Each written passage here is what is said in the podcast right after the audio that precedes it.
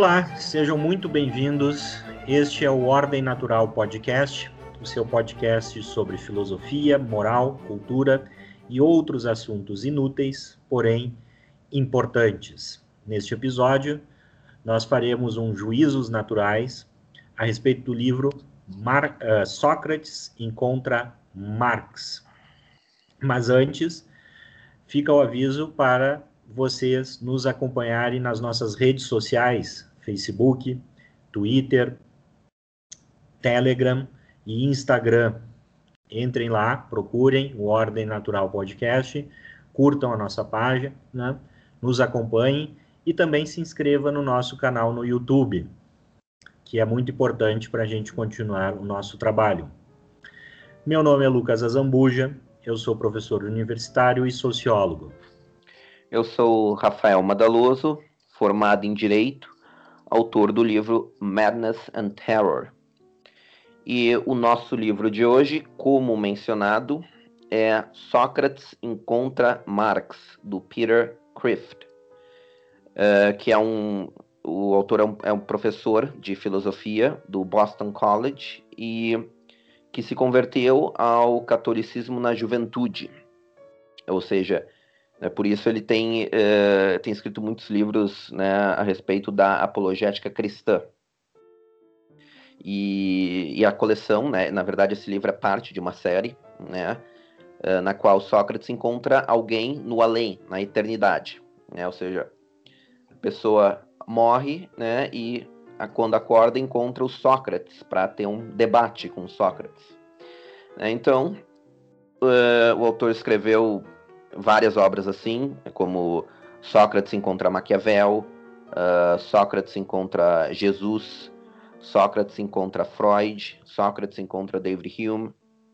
É. é, e é bom dizer que essa Sócrates encontra Jesus não é que o livro não é o Sócrates debatendo com, com Jesus Cristo, mas sim Sócrates encontra uma turma universitária de uma cadeira sobre religião e cristianismo um professor e é, dois ou três alunos, se não me falha a memória, aonde é, justamente através né, do diálogo a respeito desse Jesus que todo mundo fala, né, uhum. segundo Sócrates, o personagem do Sócrates, o Sócrates encontra Jesus, né, ou seja, só no sentido de conversão é, religiosa e questionamento em torno é, dos estudantes e é, professores universitários que tinham uma visão, vamos dizer assim, um pouco mais relaxada, um pouco mais liberal é, do cristianismo, quase como se o cristianismo fosse uma espécie de politicamente correto. E essa é muito interessante porque isso foi transformado numa peça pela Sociedade Chesterton dos Estados Unidos e no YouTube você encontra aí né, a, essa peça de teatro sendo encenada é, inclusive, se não me falha a memória, legendada. É, e na obra de hoje, que nós vamos analisar nesse, neste podcast, nesse, neste episódio, é o Sócrates encontrando o nosso grande amigo, né, essa pessoa tão influente na história da humanidade, o Karl Marx.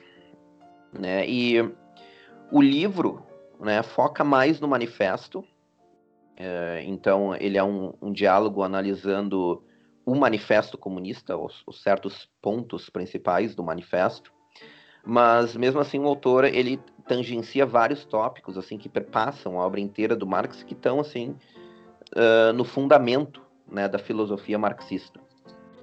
Uh, então, vamos para a premissa do livro. Eu, eu acho que a maioria né, das pessoas sabe quem foi Sócrates. Né? Nós conhecemos o, o Sócrates, principalmente pelos diálogos uh, de Platão, né, porque o Sócrates mesmo ele não deixou nada escrito. E o Sócrates é, é digamos assim, o, o, pai da filosofia. Né? Ele entra na cena né, num, num, período histórico na, na, civilização grega de uma certa desorientação, né, de, uma, de uma crise da consciência grega e de um, um certo declínio né, da religião na sociedade grega, o que gerou uma certa acabou gerando uma certa confusão né, uh, nas pessoas.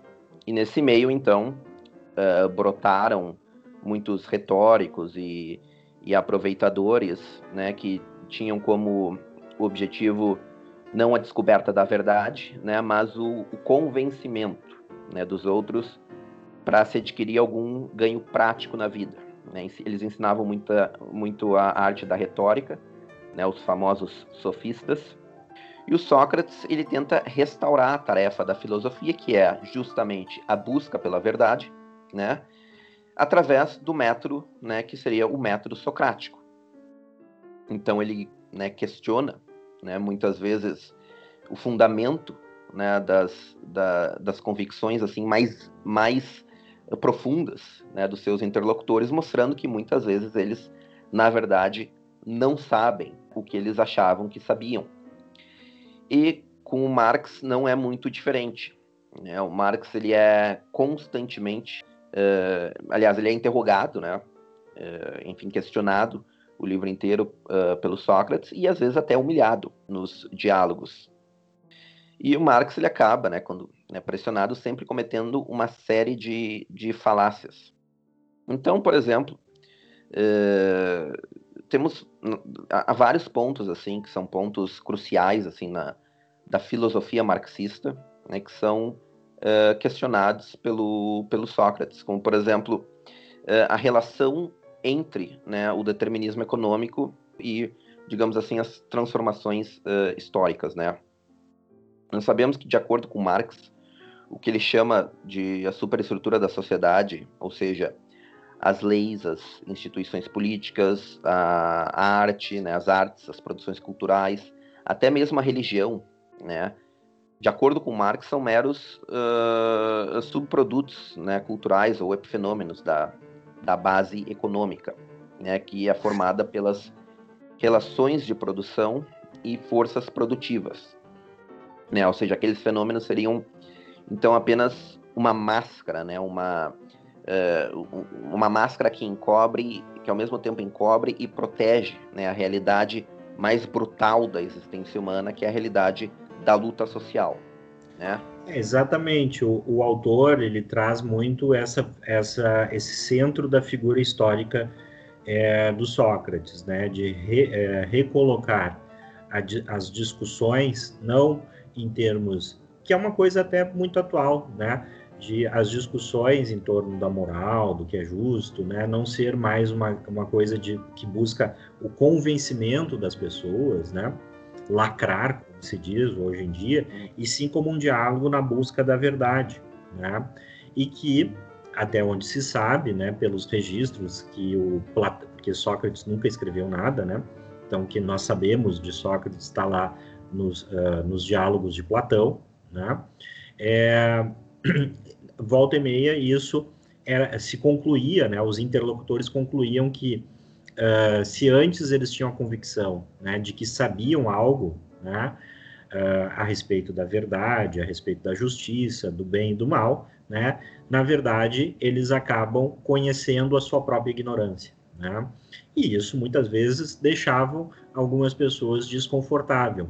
Então, de certa forma, né, o, o autor, o Peter Crit, ele, ele, ele transfere isso para essa situação imaginária, né, e é, colocando ali a, o personagem do Marx é, claramente desconfortável, né, e claramente reagindo muito mal, né, a, a, a Sócrates que o interroga constantemente sobre as suas afirmações no Capital, né, como essa do determinismo, né, do chamado materialismo histórico dialético, né, de que tudo seria então é. epifenômenos, produtos das contradições econômicas manifestas pelas contradições de classe, né, e ao mesmo tempo uh, Sócrates questiona durante muito tempo também, né, o, a questão uh, da verdade, né, uhum. que ali né, Uh, ah, para Marx, a verdade ela é relativa, ela é historicamente relativa,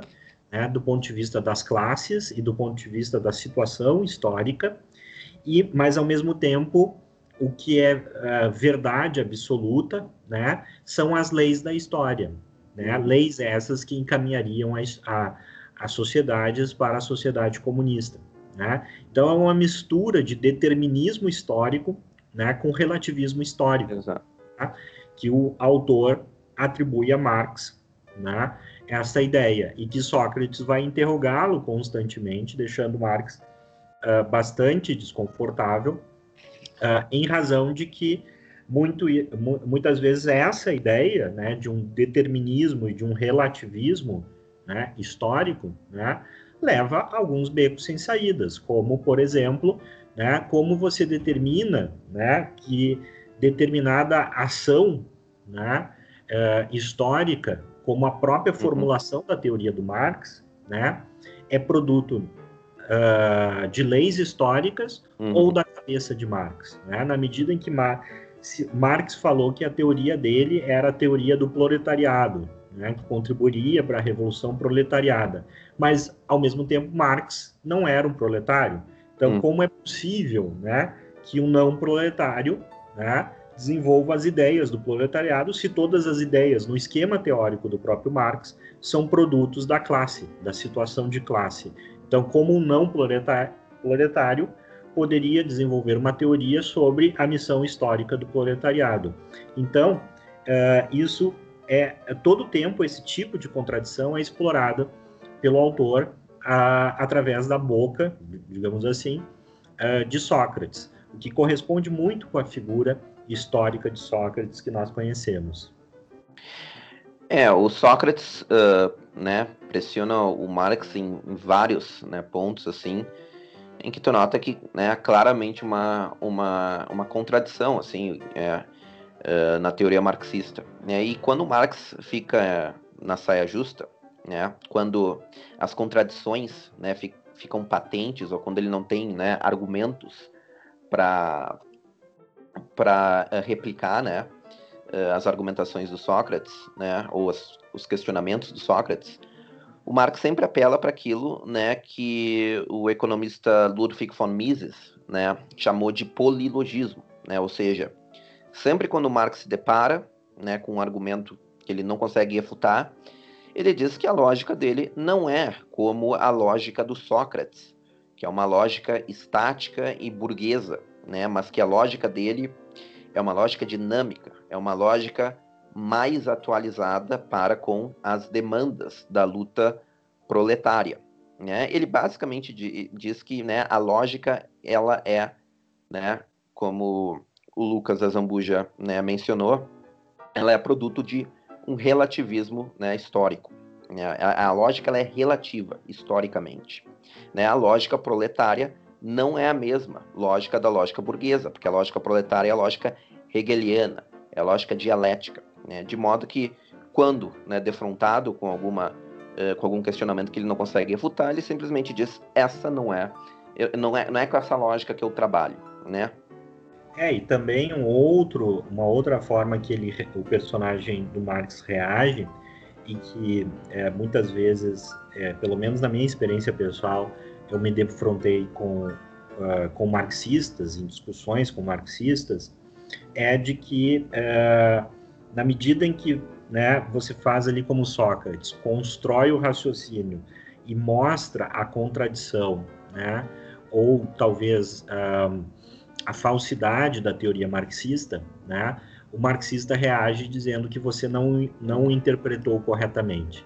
Então, essa, vamos usar o termo do, do Ludwig von Mises, né, esses dois é, polilogismos, né, um polilogismo histórico, de que né, o que ele afirma né, está inserido nas leis históricas e que não pode ser julgado segundo as ideias e a lógica né, da outra classe, mas ao mesmo tempo também, né, é, quando você chega a conclusões, né, ou a refutações ao pensamento contrárias ao pensamento marxista, isso serve de evidência para o marxista de que você não interpretou o marxismo corretamente e por e você não interpretou, né, como o personagem do Marx todo tempo diz, né, você não interpretou porque você é um burguês, um reacionário e um Exato. conservador.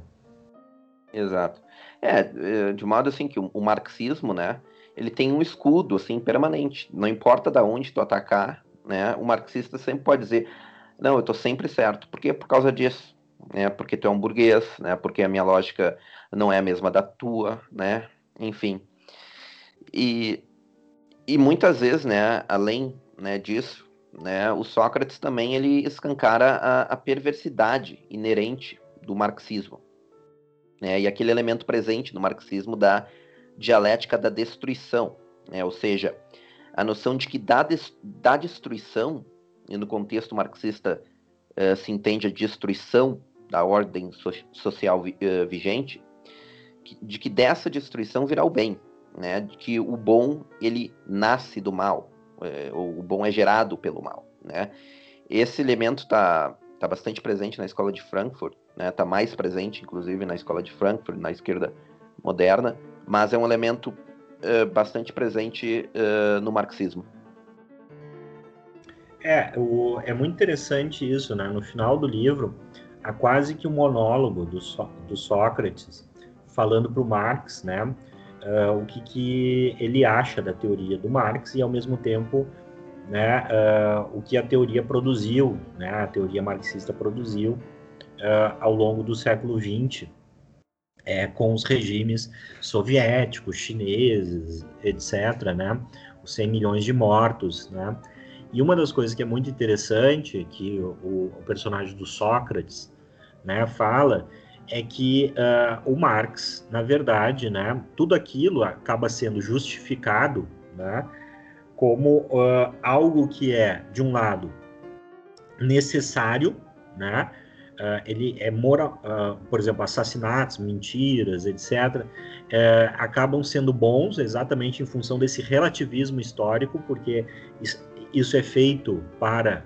produzir né, a sociedade comunista, né? E essa é a, a, a, verdade, né, o bem, ou seja, a sociedade comunista, que ao mesmo tempo né, é uma, uh, uma inevitabilidade histórica. Uhum. Né? Então, as uh, ações como a mentira, como o assassinato, elas acabam, acabam sendo, né, nesse conjunto de ideias, né, ineputáveis ao marxismo por duas razões. Primeira, razão é que uh, o marxista faz isso não porque ele quer, né? mas sim porque isso é uma inevitabilidade histórica.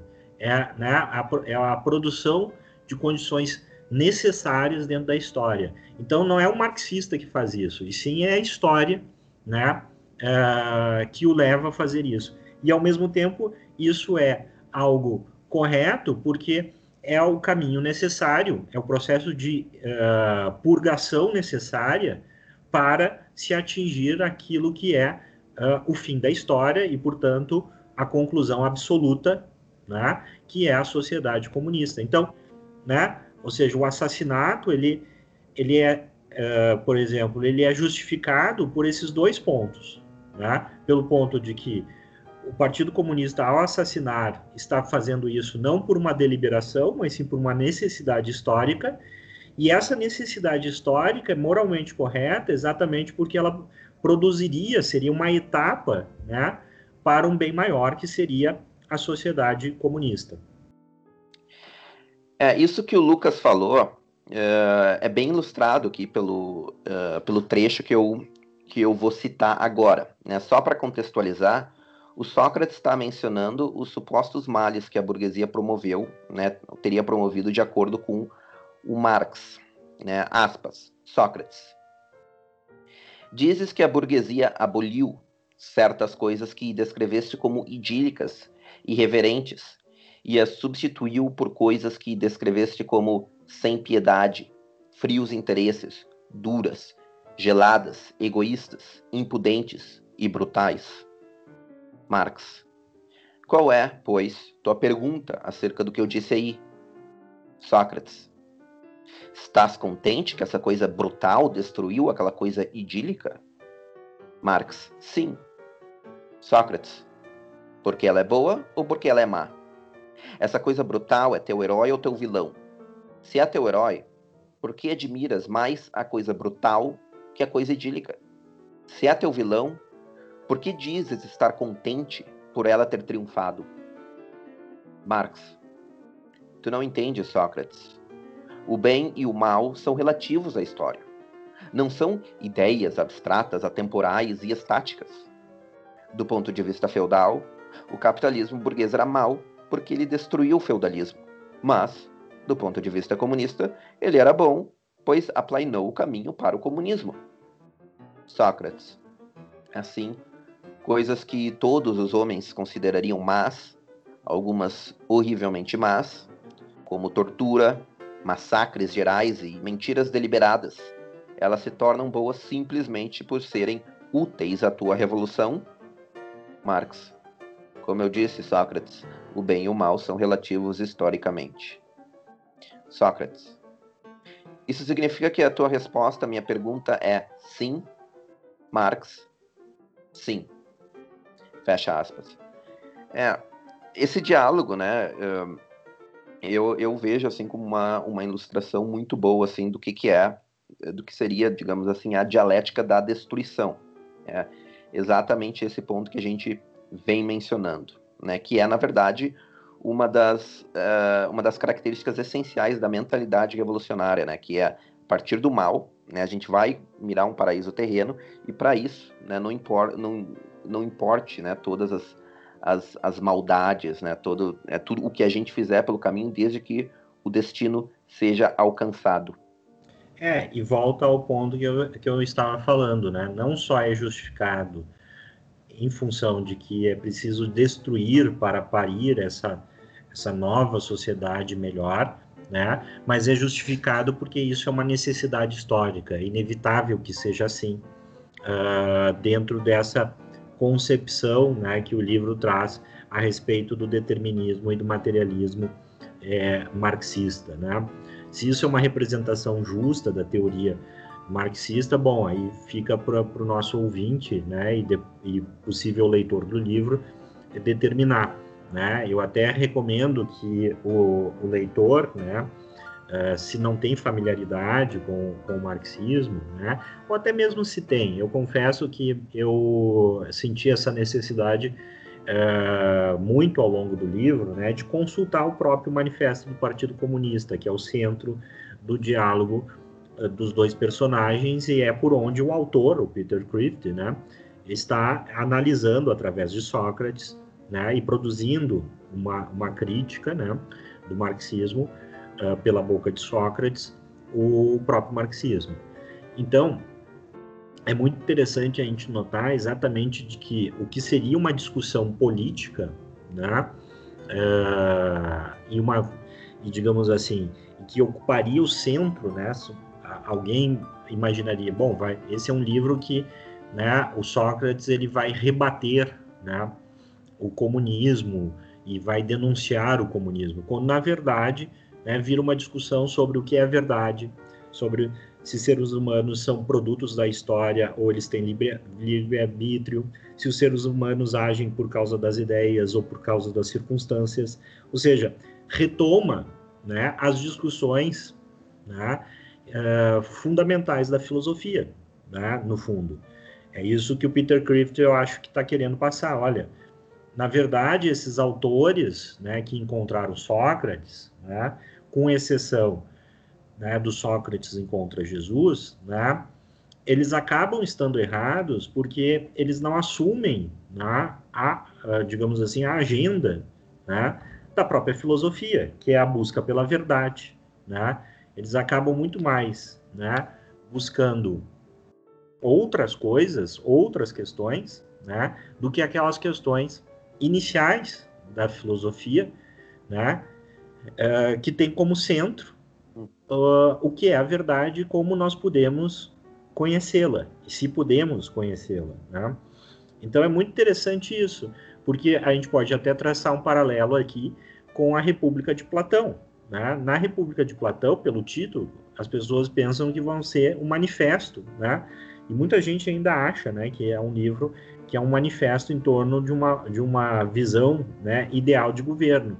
Mas essa, né, essa parte ocupa uma parte muito pequena, né, fisicamente, do livro, em relação à discussão sobre o que é a verdade, como nós podemos conhecer a verdade, o que é o, o justo, né, uh, como, uh, quais são as virtudes necessárias para ser justo. Né? E no livro também, no diálogo, o autor consegue reproduzir isso muito habilmente, né? é, acaba sendo o tempo inteiro sobre isso. Né? Cada, li, quase literalmente, cada frase do Marx, quando eles vão discutir, né, acaba virando uma discussão sobre o que é verdade, como né, nós podemos é, determinar a verdade, por exemplo. Então, na boca de Sócrates, a verdade corresponde a leis lógicas e universais do pensamento, né? É, ou seja, existe uma essência das coisas. Para Marx, a história, a, a verdade, ela, ela, é, ela é relativa historicamente, né? E, ao mesmo tempo, é, tudo é verdadeiro e justo quando, né? Uh, quando leva, né? A, a sociedade comunista. Então é muito interessante a gente perceber isso, né, de que o autor ele consegue reproduzir, na verdade, a filosofia aristotélica, né, aristotélica não, desculpem, né, socrática, né, uh, em vez de ser, digamos assim, né, o, o, centro do livro ser uma refutação do pensamento político uh, marxista. É, uh, de acordo com a concepção marxista e revolucionária, né, é, e isso, né, como essa passagem nessa passagem fica evidente, né? A verdade, né? A, a verdade, ela é, digamos assim, determinada, né? Ela não existe, não existe uma verdade para ser descoberta, mas ela é determinada pelas demandas do movimento revolucionário, ou seja, nós já temos, né, o paraíso paraíso perfeito aqui para ser chegado, né? E o que contribui, né, é verdadeiro e bom. É o que não contribui não é. Ou seja, basicamente, né, eh, de um modo bem simplificado, essa né, seria mais ou menos a noção do que, que é a verdade eh, para o marxista. Né, e o Sócrates, né, mediante os questionamentos, né, coloca né, o Marx e, várias vezes em, né, em um beco sem saída. É, é e eu acho que uh, uma das coisas que todo o tempo né, que eu estava lendo o livro era, era me questionar o seguinte: o quanto o Peter Crift, através da construção do personagem do Marx, né, ele é justo com o pensamento marxista. Né? E aí, uma das coisas que eu acho, assim, para mim ficou muito evidente, é o seguinte: é, não é um livro de introdução ao marxismo, ou mesmo, talvez até um pouco assim é, ao método socrático. Assim. Ah, você quer ver na prática como é que funcionaria um método socrático? Tá aqui esses livros aqui, que nesses diálogos imaginários aplica, né? Isso para mim ficou muito evidente, aplica o método socrático, né? Só que isso depende, digamos assim, né? do autor construir o outro filósofo, nesse caso o Marx, o outro pensador, filósofo, né, de uma maneira justa àquele aquele, aquele autor, né? E eu acho que em alguns momentos ele, digamos assim, ele simplifica de, demasiadamente o Marx, né? Para facilitar um pouco uh, a exposição uh, do método socrático, né? Ou seja, uh, muitas vezes o Marx, né, eh, afirma que ele é um cientista e não um filósofo, e eu não vejo tanto isso nos escritos do Marx, né? Marx tinha uma visão bastante tradicional sobre o que é ciência e a relação da ciência e filosofia, mas eu acho que o, o autor ele acaba por uh, carregar né, nas cores, fazer uma, uma caricatura em alguns momentos.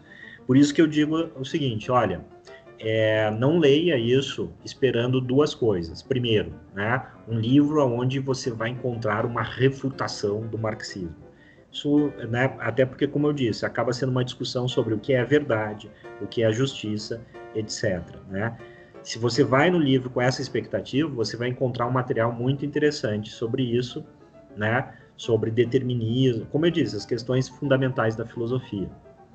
De outro lado, esse não é um livro de introdução ao marxismo, né? porque muito também é deixado ao leitor né, saber a respeito da, da, da teoria marxista. Então, por isso que eu recomendo, olha, ao ler o livro, leia junto com o manifesto, leia junto né, com sistematizadores da, da obra do Marx, tanto a favor e contra a obra do Marx, para justamente treinar né, e fazer enfim, né? Ou seja, é, não ser injusto, né? É, na sua interpretação é, do texto, porque não é um texto analítico no, no, sentido tradicional da palavra. É, eu acho que em certo sentido é mais uh, é uma leitura de cama, assim, né? É uma coisa né, para ler mais pelo prazer, né, do que uh, propriamente para né, virar um, né, um marxólogo, né?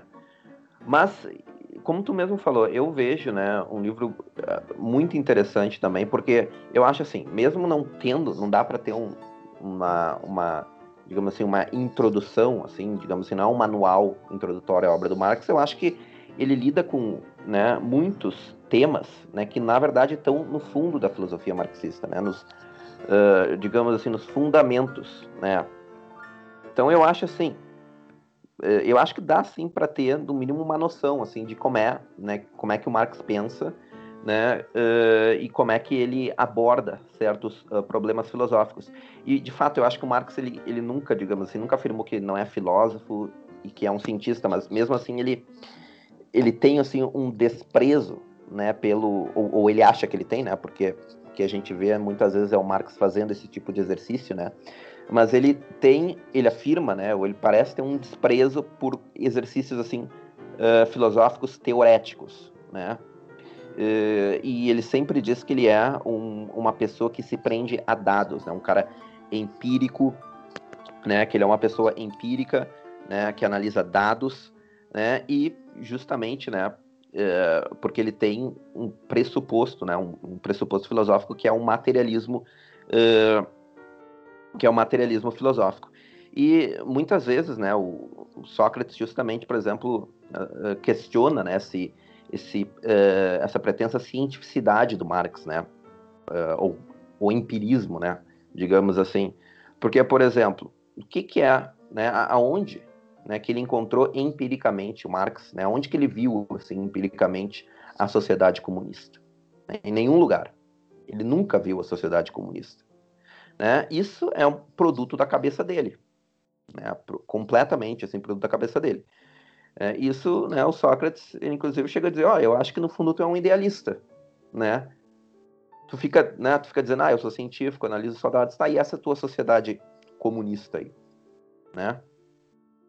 É, eu acho isso é uma das coisas mais interessantes no final, né?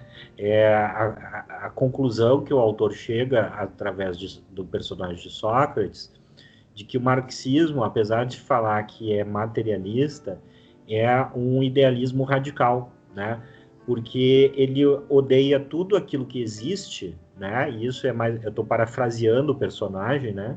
Ele odeia tudo aquilo que existe, trabalha para destruir e matar tudo que existe em nome de algo que não existe, em nome de uma ideia, né? E isso se reflete muitas vezes, segundo o autor, também de novo através do personagem do Sócrates, né? Uh, na visão uh, do Marx sobre o, o proletariado, né? O Sócrates ali insinua assim, não, você não ama o proletariado, você ama a ideia que você faz do proletariado como classe, porque você nunca visitou numa fábrica, você nunca foi proletariado, você nunca né, uh, exerceu atividades né, uh, operárias ou coisa parecida, e sempre que o proletariado né, se apresentava para você concretamente, né, e contradizendo as suas, uh, as suas teorias, né, você o desprezava, né? É, é, então, assim, é, é, muito interessante isso também, né, é, lá no autor, porque é, acaba que quando a gente lê, a gente é, acaba também, né, é, querendo analisar as ideias do Marx sobre um outro viés, né, que é o viés de até onde, né, o Marx, né, possuía é, uma intenção né, é, e uma conduta coerente com a sua teoria né, e o valor moral dessa teoria, que é a tônica do final do livro. É, justamente no, no final do livro, a biografia do, do Marx às vezes vira um assunto central, né? E eu vi até uh, reviews assim do, né, do, do, do, livro, né? Uh, e dizendo assim que ah, que no final o autor, né, o, o, Sócrates, né, ou seja, o autor, ele começou a apelar para ataques pessoais, né? E por que, que eu não vejo dessa forma? Né? Porque na verdade o que o autor estava fazendo é mostrando, né? de que forma a vida pessoal do, do Marx e a experiência pessoal dele refuta a formulação teorética, eh, teórica do que ele está ele está fazendo, né, do que ele está uh, formulando. Enfim, por exemplo, né, como é que, né, o que já, a gente já mencionou, né, como é que uma, uma, um cara, né, que afirma que a ideologia ela é produto da classe, né, e, e que né, ideologia proletária só pode ter ideologia proletária e burguês só pode ter ideologia burguesa, né? Como é que é um cara que nasceu em meio burguês, né, pode, né, uh, simplesmente aí formular, né, escrever um manual da tomada do poder pelo proletariado, né? Isso é um aspecto biográfico, né, pessoal dele, né, do Marx, né? Mas por que que isso não é uma falácia lógica? Né? Porque isso é um ponto que é um exemplo em contrário né, da, da teoria dele. Né? É, isso eu concordo até, porque assim, é, é, seria um ataque se o Marx não tivesse afirmado que afirmou, ou Exato. seja, que as ideias são produtos da sua condição de classe, né? Na medida que as ideias dele não correspondem à classe que ele ocupou, e, e, e a classe de origem dele, então a própria teoria dele não se aplica ao, ao próprio pensamento, né? dele. Ou seja, ele diz assim: a minha teoria explica a origem das ideias, mas quando eu aplico a teoria do Marx às ideias marxistas, essa teoria é, é invalidada, né? Uh, e, assim, colaborando o que tu disse no, no, uh, no, momento anterior, por que, que é um livro, digamos assim, de cabeceira, né? Um livro muito mais para o lazer, porque nesse sentido também há passagens assim que são impagáveis, divertidíssimas. Uhum. Né? É, o, o, autor, Peter Christie, através do, do Sócrates, né, ele, ele cita uma parte ali do manifesto que fala um pouco de acabar com a família privada e as relações privadas de casamento, né, aonde haveria uma comunidade de universal de mulheres. Ora, uma comunidade universal de mulheres quer dizer que as mulheres né, uh, fugiriam da monogamia e né, uh, travariam relações com quem elas bem entendessem. Num certo sentido, nas palavras, é muito lindo, entre aspas, esse ideal, né? Ah, nós vamos ser livres para amar todo mundo, todo mundo vai se amar. E aí o personagem de Sócrates aplica isso pro, pro, pro Marx, né? E insinua pro Marx que o Engels tinha tido um caso com a, com a mulher do Marx. Depois que né? ele morreu, né? Eu, é, é, depois que ele morreu, né? né? E aí é muito interessante que o, o personagem do Marx, né, assim, estoura como um macho uhum. ofendido, né? Como, né? Eu, é, quando eles vierem aqui, eu vou estraça, estraçalhar os dois. Mas isso não é um ataque pessoal. É dizendo assim, poxa, se você está advogando o amor livre, vamos colocar assim, eu quero saber se você pratica o amor livre, né? Porque senão você, isso é a definição de hipócrita, né? Exato. Ou seja, eu, eu advogo uma regra para a sociedade, mas eu não aplico para mim mesmo, né? A gente vê um pouco isso hoje acontecendo, as pessoas dizendo o seguinte: ah, não, né? Temos que diminuir a desigualdade. Ok, mas você é um milionário, então quanto desses teus milhões você está disposto a distribuir para os pobres, né? Ah, fique em casa, né, para impedir o vírus de se transmitir. Tá, mas as pessoas que estão saindo de casa, elas precisam trabalhar. Então, quer dizer que né, você vai ajudar essas pessoas economicamente a ficar em casa? Ah, não, não é bem assim, o governo. Então, isso é uma coisa interessante no livro, né? Ou seja, e é uma, e uma lição interessante de muitas vezes você se perguntar: o autor está dizendo que isso é correto, Tá, então eu imagino que ele aplica isso pessoalmente. Uhum. E aí volta e meio que se verifica que a pessoa né, diz X, mas pratica Y.